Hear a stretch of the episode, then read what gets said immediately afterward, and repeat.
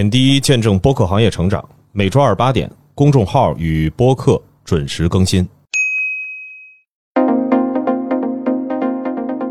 大家好，欢迎收听本期播客志，我是小主编杰西卡。我是老袁。首先为大家带来平台动向。十月三十一号，网易云音乐联合罗德麦克风播客公社联合发起音乐播客扶持计划。邀请创作者围绕音乐的相关话题延伸发展创作音乐主题播客活动呢，设置有最佳合集奖、最佳单集奖、最佳创新奖。参与活动的创作者呢，有机会获得百万流量、专属签约通道以及专业级的设备好礼扶持。投稿将于十二月十一日截止，十二月二十号将公布获奖者。哎，这个是就折腾了好长时间啊！咱们这边跟网易云音乐这边，其实是基于想在音乐这个领域做一些创作的播客，哎，起码在这个平台上，音乐的版权呢问题相对小一些。我也不敢百分之百保证说大家想用到的音乐在网易云都不会出现版权问题。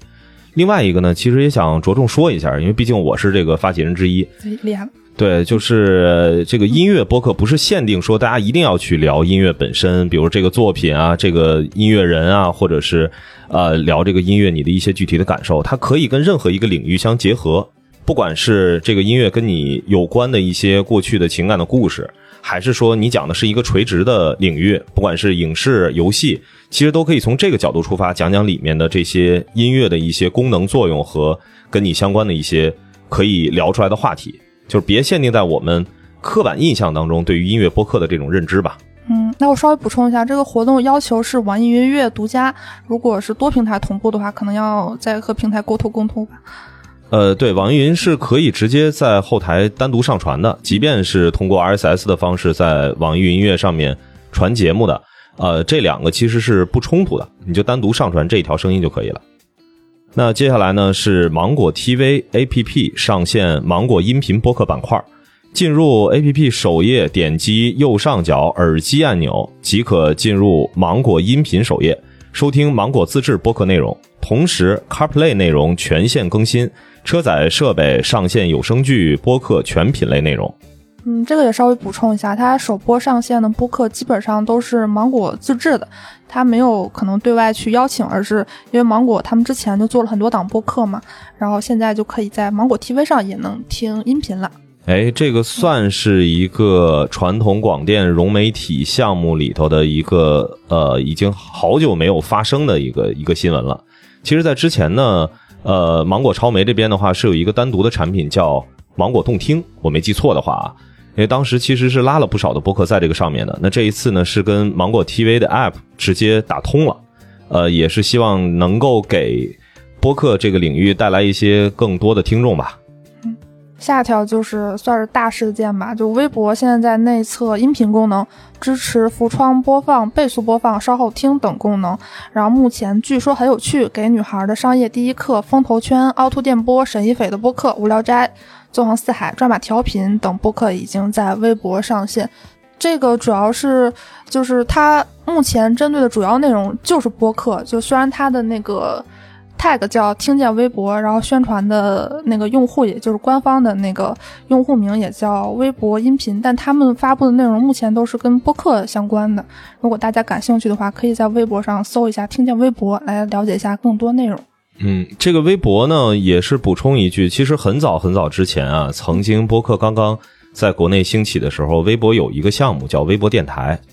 然后当时其实很多的节目都在微博电台上是同步更新的。那至于这一次微博内测的这个音频功能，到底是不是跟原来的微博电台的后台是打通的，我们现在也没有得到一个确切的消息。如果呃，微博这边相关的产品或者是运营的负责人有幸听到这期节目的话，希望能跟我们建个连，我们也深入的了解一下，看看是不是能帮助大家在微博这个渠道里面再分发一下，是不是能有更多听众能够了解到有播客这样的方式，这也算是一个拓新的可能性吧。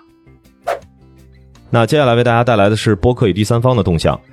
深夜谈谈阿那亚戏剧节、候鸟三百、喜马拉雅。共同出品的播客《候鸟电波》上线喜马拉雅。十月二十三日起，《候鸟电波》将十日连更，包含戏剧导演丁一腾、爵士音乐人肖俊、职业经纪人张婉婷的深度聊天。嗯，这个稍微补充一下，之前这个节目是荔枝独播，然后所以上线喜马拉雅也算是个大事件吧，在荔枝十周年之际，然后从一个独播内容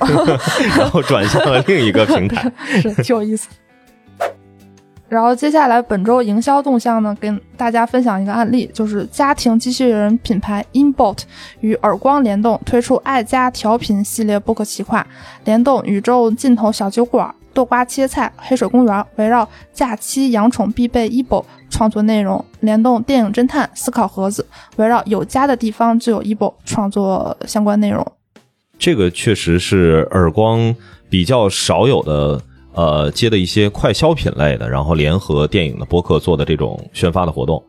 那也期待着耳光能够有更多的带着这些消费品类和电影相关的这些播客节目能有一些联动和合作。那接下来呢是海外动向，互动广告局 IAB 发布报告：二零二三年美国播客广告收入研究增长的驱动因素、战略和策略。品牌安全和舒适性广告的使用几乎是翻了一番儿，超过百分之九十的广告收入来自动态广告插入，程序化广告仅在过去两年就增长了五倍，但其份额仅为百分之十一。